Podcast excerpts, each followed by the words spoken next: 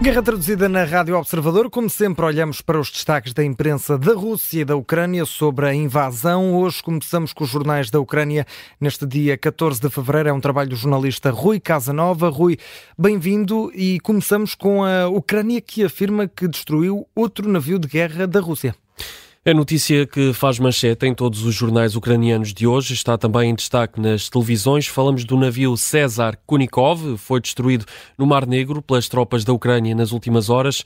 A informação é avançada pelas autoridades ucranianas que dizem que o navio estava carregado de armas e que grande parte da tripulação morreu. Não há ainda números oficiais. O canal TSN escreve, e aqui é uma informação curiosa, que este foi um presente do Dia dos Namorados da Ucrânia para a Rússia. Isto porque hoje é dia dia 14 de fevereiro, dia dos namorados. Este canal um, é mais, eh, digamos, sensacionalista, é comum ter este tipo de, de títulos ou, ou, expressões deste género. Já o Jornal Pravda é um bocado mais, mais, mais contido, digamos assim, dá apenas conta da notícia de que este navio de guerra russo afundou com ataques de drones ucranianos. Ainda uma outra curiosidade, como dizíamos há pouco, César Kunikov é o nome do navio que foi batizado em homenagem a uma figura da Marinha Soviética que morreu também neste dia, 14 de fevereiro, há precisamente 81 anos. E Rui, continuamos no jornal Pravda, que destaca a resposta de Jens Stoltenberg a Donald Trump.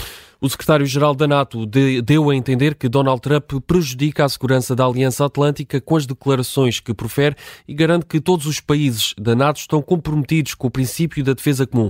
É o que escreve o jornal Pravda, que cita Jens Stoltenberg nas declarações que o líder da Aliança Atlântica deu nas últimas horas na conferência de imprensa antes da reunião com os ministros da Defesa da, da União Europeia.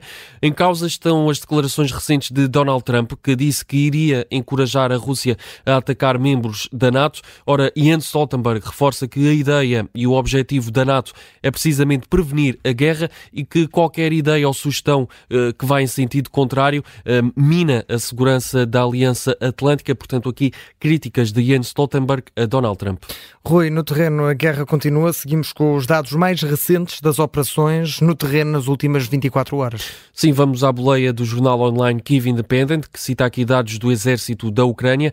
As tropas ucranianas afirmam que só nas últimas 24 horas as tropas de Moscou perderam mais de 600 militares. Também neste período foram destruídas eh, 50 unidades de equipamento militar russo, como tanques ou sistemas de artilharia.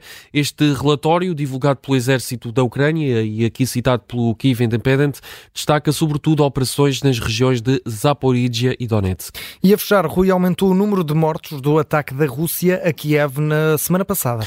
Há exatamente uma semana, aconteceu no dia 7 de fevereiro, o número de mortos na sequência deste ataque aumentou para 5. Um, os últimos dados apontavam para 4 vítimas mortais, mas agora esse número aumentou para 5. Uma mulher que tinha um, ficado ferida na sequência destes bombardeamentos da Rússia à capital ucraniana não resistiu aos ferimentos, acabou por morrer nas últimas 24 horas. É uma informação avançada pelo autarca de Kiev, Vitaly Klitschko numa publicação na rede social Telegram. É uma notícia em destaque no jornal ucraniano RBK. São os destaques da imprensa da Ucrânia. Já a seguir, vamos olhar para os jornais na imprensa russa.